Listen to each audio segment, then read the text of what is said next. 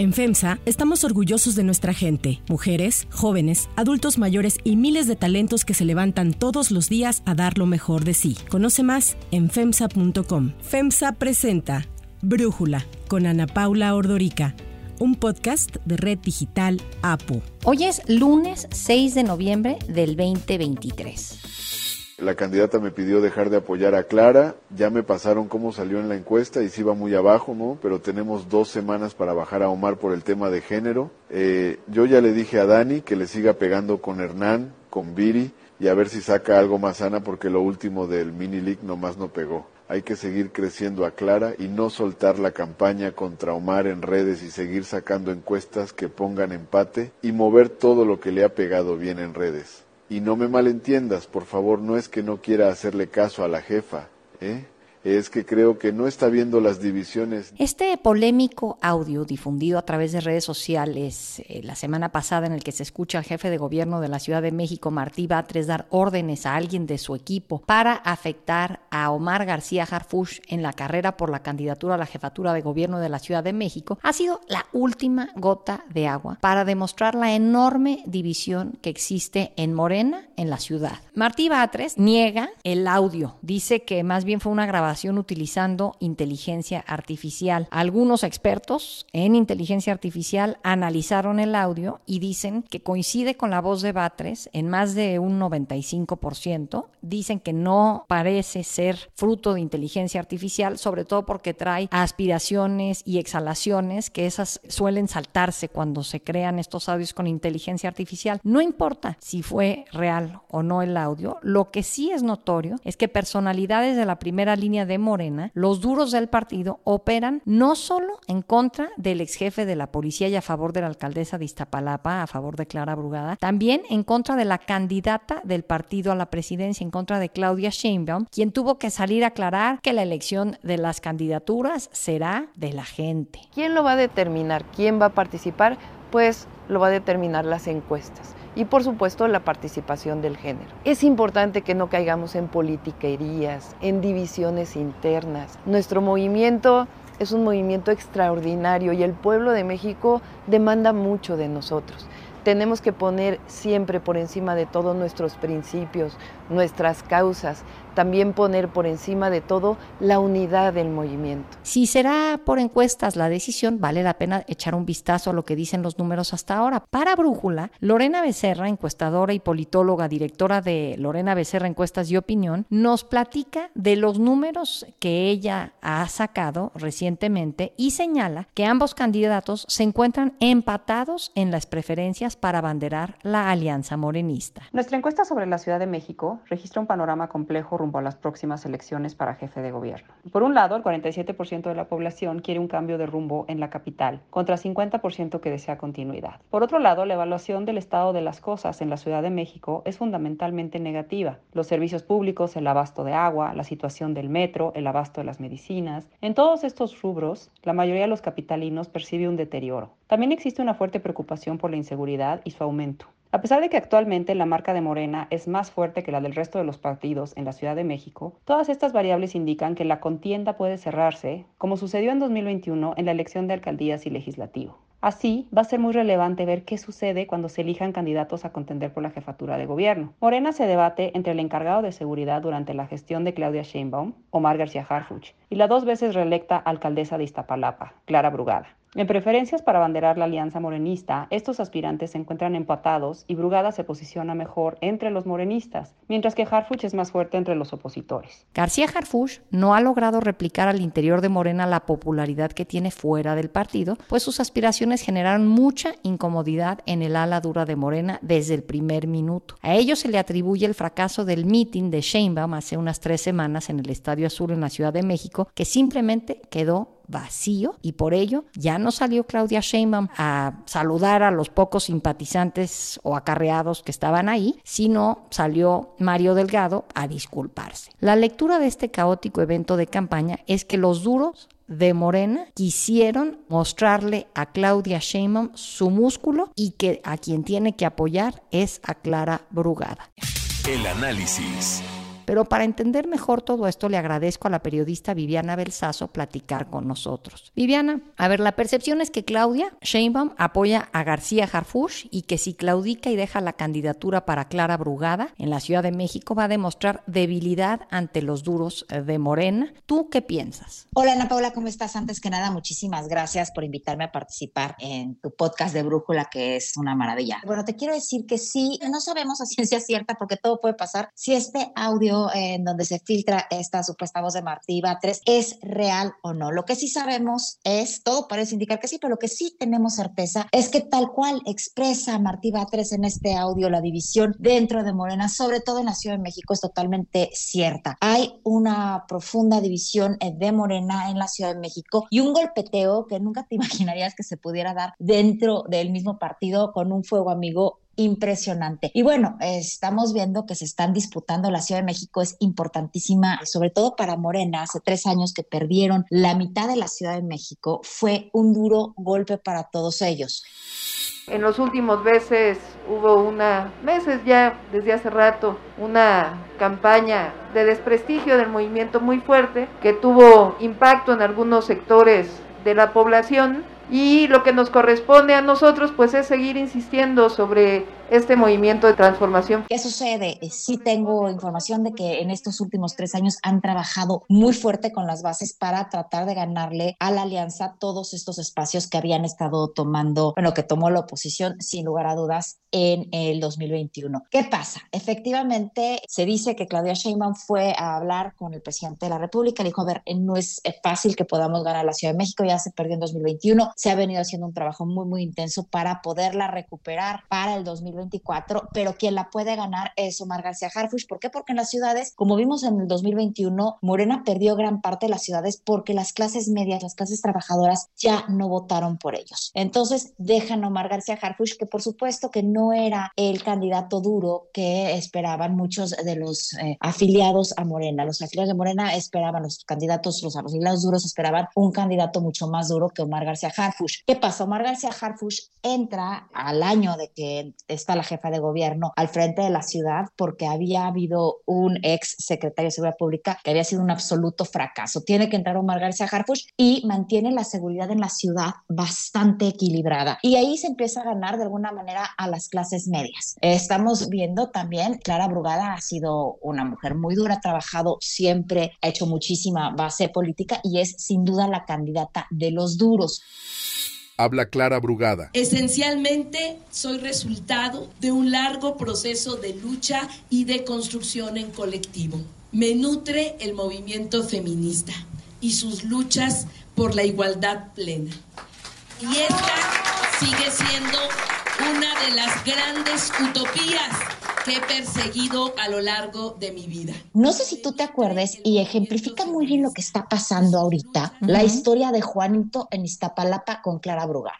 Sí, me acuerdo y además te la leí hace dos, tres días en tu columna en La Razón. Bueno, vamos a recordar esta historia de hace 14 años. Había dos candidatas para el PRD. Las dos candidatas estaban eh, disputando la alcaldía Palapa, que la verdad es una de las alcaldías más grandes que hay y una de las alcaldías más importantes en votos. En ese entonces estaba Silvia Oliva Fragoso contra eh, Clara Brugada en un proceso interno muy parecido al que estamos viendo ahora. Eh, estamos imaginándonos un 2009 con un presidente legítimo, como se había proclamado Andrés Manuel López Obrador, con un jefe de gobierno, Marcelo Ebrard. Se disputan la candidatura entre Silvia Oliva Fragoso y Clara Brugada. ¿Qué pasa ahí? Las dos del PRD se dan una pelea durísima y presentan al Tribunal Electoral del Poder Judicial de la Federación una anulación que presenta Oliva Fragoso contra Brugada y la bajan de la contienda y queda como candidata del PRD a la alcaldía de Iztapalapa, Clara.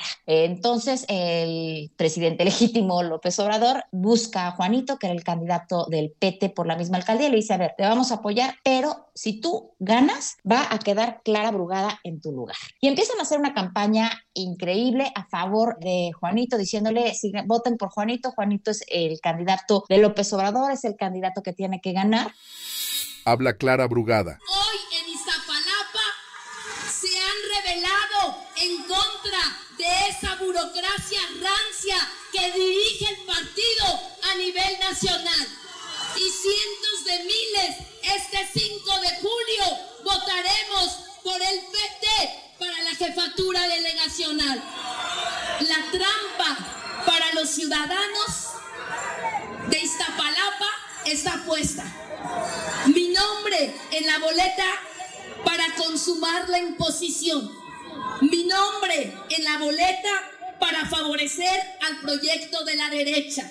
Mi nombre en la boleta para engañar a este pueblo de Iztapalapa. Para que llegue Clara Brugada. Y efectivamente se dan tres semanas de intensa campaña en ese 2009 y queda Juanito al frente de la alcaldía. El PT le gana al PRD. Esto es lo que ejemplifica el fuego amigo que estamos viendo ahora en este momento y las divisiones dentro del partido. Por supuesto, Juanito dice al poco tiempo que claro que él va a dejar eh, la alcaldía a favor de Brugada y de repente ya se la cree, ya se cree alcalde y empieza a sentir el poder. Dice, no, yo ya me quedo. Entra a su oficina Juanito, que había ganado legítimamente la constancia iba para él y por supuesto que se le viene un embate muy fuerte, se enoja con el López Obrador y platica con el Marcelo Ebrard y finalmente lo convencen de que ceda la alcaldía a Clara Brugada. Y así es como llega Clara Brugada a ser la alcaldesa de la delegación Iztapalapa, en ese entonces delegación. Entonces, si te das cuenta de cómo funcionan las cosas, Juanito acaba siendo, bueno, operador político y acaba teniendo su momento de fama en ese momento, en ese 2009-2010. ¿Qué pasa con Juanito? Juanito empieza, entra al reality show este eh, de la isla en TV Azteca, que te acuerdas que los dejaban en una isla a ver cómo sobrevivían, y a Juanito se le olvida contarle a la producción que él no sabe nadar, entonces lo avientan a, que nade en mar abierto y por supuesto que casi se les ahoga, rescatan a Juanito y Juanito, bueno, todo el mundo acaba, incluso ahora eh, la palabra de Juanito, el nombre de Juanito se dice cuando quieren meter a alguien en un puesto o en una candidatura para que entre alguien más, y ahí te estás dando cuenta cómo se manipulan o cómo se voltea todo para que eh, darle la vuelta a la ley electoral y que gane el candidato que ellos quieren, pero también ejemplifica muy bien el fuego amigo que hay. ¿Por qué? Porque muchos de los representantes en ese 2009, que entonces era PRD, ahora casi todos están dentro de Morena. Totalmente. ¿Qué pasa? Son Martí Batres, Clara Brugada, todos están ahí. Menos Omar García Harfush, que yo lo que te quiero preguntar ahí es, si mi lectura es correcta, es ahorita la estrategia de los duros de Morena es bajar a García Harfush con la excusa de cumplir con el mandato del INE de que cinco candidaturas de las nueve sean para mujeres, o sea, CDMX para Clara.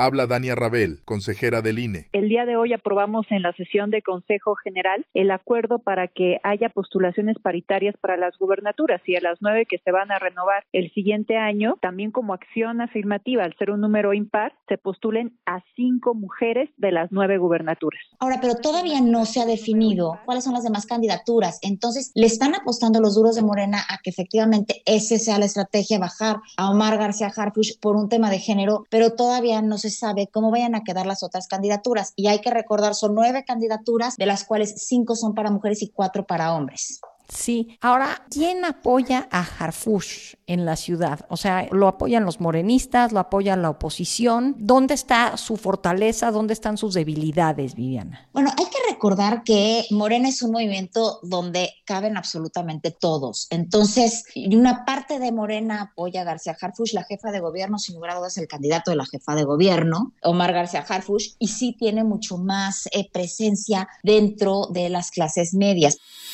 Habla Omar García Harfuch. Más que Morena haya atacado a las clases medias, mi opinión, es que nosotros para fortalecer a las clases medias, lo que ha dicho el presidente una y otra vez y la doctora Claudia Sheinbaum también es fortalecer y atender las causas que generan la pobreza, atender a los sectores más vulnerables, en pocas palabras primero los pobres, por una razón, si no atendemos las causas que generan la violencia, no podemos tener un bienestar social para las clases medias. Porque ha hecho un muy buen trabajo como secretario de Seguridad Ciudadana, Omar García Harfush. Este, ahí están, eh, así son las cosas en este momento. También hay que imaginarnos qué sucedería, y es un poco, me imagino, el razonamiento de Claudia Sheinbaum, si llega a ganar la presidencia en el 2024, porque sí está muy arriba en las encuestas Claudia Sheinbaum y tiene una ciudad de oposición. Va a acabar siendo un golpeteo muy duro como el que tuvo López Obrador con Vicente Fox, presidente, cuando los dos estuvieron al mando tanto de la ciudad como del país. ¿Tú le ves a la oposición que tenga oportunidad realmente de arrebatarle la Ciudad de México a Morena? O sea, si el candidato es Harfuch o si Clara Brugada, ¿hay alguno de los dos que podría poner en riesgo la continuidad de Morena en la Ciudad de México? ¿O qué candidatura crees tú que tiene más probabilidades, la de Harfuch o la de Brugada?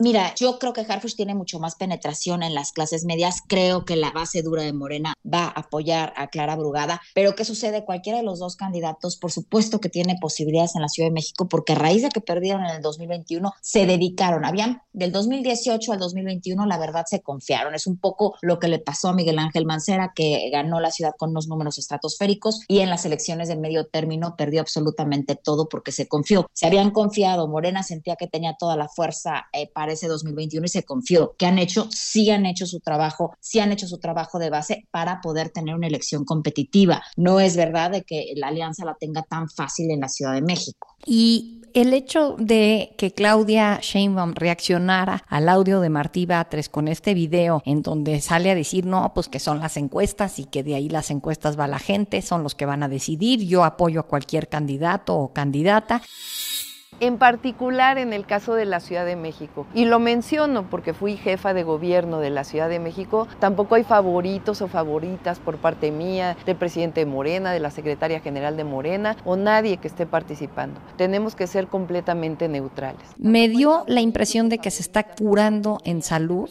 para que si queda clara Brugada con la candidatura de Morena en la Ciudad de México, no se diga que López Obrador realmente no le dio un bastón de mando cuando se lo entregó y que él sigue mandando y que los duros mandan más sobre ella. No sé qué opines de eso. Yo me imagino que Claudia Sheinbaum sabe y conoce perfectamente bien cómo se trabaja o cómo están operando dentro de su propio partido. En este momento no le convienen las divisiones por nada. Lo que necesita es ir con un partido lo más fortalecido y lo menos fraccionado hacia la elección del 2024. Y aquí también hay otro tema en juego muy, muy importante y es que eh, la misma Asamblea Legislativa necesita definir y aprobar eh, la reelección del mandato de Ernestina Godoy. Y parece ser que faltan cuatro votos que quien está operando a favor de Ernestina Godoy es la gente de Clara Brugada y de Martí Batres. Entonces, si Clara Brugada tiene toda esta fuerza y Martí Batres, no sé si eso le acabe perjudicando con los cuatro votos que le faltan para decirles no les vamos a dar absolutamente todo.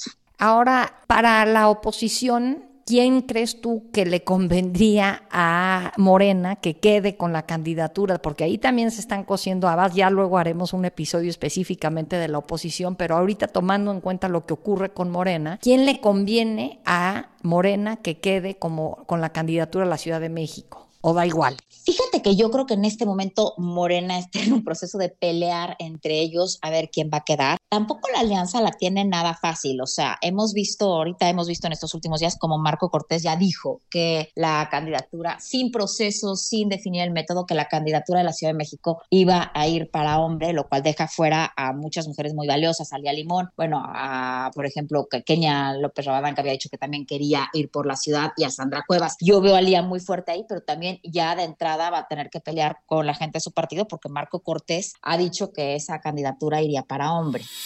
Habla Mariana Moguel, aspirante a la jefatura de gobierno. Todas las que hemos levantado la mano, desde las diversas trincheras, hemos demostrado que es tiempo de mujeres y que tenemos la capacidad no solamente para contender, sino para gobernar.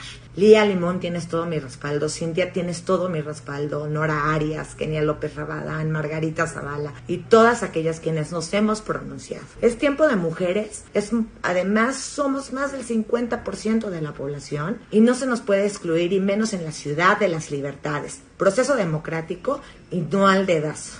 A mí también me ha parecido muy interesante este golpeteo de periodistas o analistas a propósito de la candidatura de García Harfush y de Clara Brugada, ¿no? Que a García Harfush ya lo apoyaron, que es Batman. Eh, se habló de que, bueno, vemos muchos tweets de Sabina Berman defendiendo a Clara Brugada. Vemos a otros analistas como Viridiana Ríos. ¿Cómo ves incluso esta otra lucha en la que parece que se han insertado algunos analistas? A ver, lo que dice el audio, te digo, no, no tenemos la certeza que sea auténtico, pero no. no pero más allá del audio, sí los vemos que escriben de eso. O sea, más allá del audio. Eh, directo, a ver, cómo han trabajado, cómo están trabajando Viri Ríos, cómo está trabajando Hernán Gómez Beura. Tú ves, por ejemplo, cómo trabaja Anabel Hernández, que muchos dicen, ¿quién es esa Ana del audio? Pues es Anabel Hernández. Todos le están pegando constantemente a Omar García Harfush. Habla Anabel Hernández. Yo la verdad me siento igual de insegura, porque por desgracia el grupo criminal que quería matarme sigue de una u otra manera en el gobierno. Esta célula, este grupo criminal ya no se puede llamar otra cosa, incluso en el gobierno de Estados Unidos, en el expediente criminal lo acusan de tener un grupo criminal, a Genaro García Luna. Algunos de sus integrantes, de sus nombres más fieles, pues están en la Secretaría de Seguridad Pública del Distrito Federal, el señor Omar García Harpuch. Es uno de los cachorros, de, de, los hombres más cercanos a Genaro García Luna y Luis Cárdenas Palomino. Es por lo que están trabajando y pues parece ser que sí son trabajos de encargo. Tendrían entonces uno más dos. Es clarísimo cómo están trabajando, cómo están operando, porque llevan ya también mucho tiempo operando de esta manera y operando para tratar de pegarle a una persona en específico, que es en este caso Omar García Harfuch. La otra opción que yo entiendo es que si se queda Clara Brugada con la candidatura en la Ciudad de México, Omar García Harfuch podría ser eventualmente fiscal o secretario de Seguridad Pública en un gobierno de Claudia Sheinbaum si es que ella gana. Pero el problema que veo ahí es para Claudia Sheinbaum y la percepción de que no manda en el partido. No sé si coincides, Vivi. Lo que ha dicho Omar García Harfuch es que en este momento él no buscaría la Fiscalía General de la República porque al fiscal Gertz Todavía le quedan un par de años. Entonces, que no sería opción la Fiscalía General de la República. Ok, y la Secretaría de Seguridad Ciudadana a nivel federal, si es que gana Claudia Sheinbaum, ¿esa es una alternativa viable para él? Yo no veo que un Omar García Harfuch o alguien pueda tener un puesto importante dentro de la Secretaría de Seguridad Ciudadana a nivel federal. ¿Por qué? Porque la Secretaría de Seguridad Ciudadana se ha vuelto ya solamente una especie, pues como de relaciones públicas. No tiene mando policial, no tiene gente, ya todo estamos viendo, todo lo, todas las funciones que tenía la Secretaría de Seguridad Pública Federal, en este momento las tiene ya la Guardia Nacional nacional. Entonces yo creo que en una de esas es mucho más importante ser secretario de Seguridad de la Ciudad de México que ser secretario de Seguridad a nivel federal. Muy bien, muy interesante. Entiendo que esto se va a definir el 10 de noviembre, así es que vamos a estar muy pendientes. Viviana Belsazo, muchísimas gracias por platicar con nosotros. Faltan poquitos días a ver qué pasa y bueno, sin lugar a dudas lo que suceda en la Ciudad de México se va a ver replicado para el 2024 y va a tener repercusiones muy, muy importantes, sobre todo en la forma de gobernar de quien llegue a ser presidenta de este país o presidente, a ver qué pasa. Y también hay otro tema, ¿qué va a pasar con Marcelo Ebrard si se une a Movimiento Ciudadano también en estos días? Ahí lo dejamos. Gracias, Ana Paula, gracias a todo tu auditorio. Antes de continuar, quiero pedirles que en la plataforma que nos escuchen, ya sea Spotify, Apple Podcast, la que sea su favorita, que por favor nos califiquen, de preferencia con cinco estrellas, y que también compartan el podcast y comenten lo que les gusta, lo que no, lo que sienten que le podemos mejorar. Ahí en Spotify hay la posibilidad de comentar. Todo esto es para que podamos seguir creciendo y ofreciendo el podcast para ustedes sin costo. Para cerrar el episodio de hoy, los dejo con música de Aerosmith.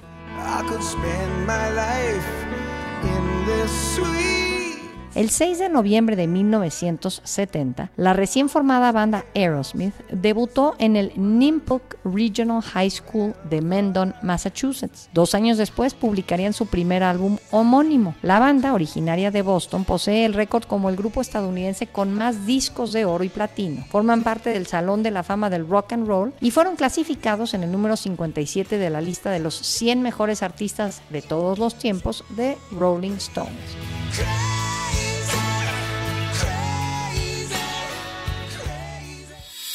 Soy Ana Paula Ordorica. Brújula es una producción de Red Digital APO. En la redacción, Ariadna Villalobos. En la coordinación y redacción, Christopher Chimal. Y en la edición, Cristian Soriano. Los esperamos mañana con la información más importante del día.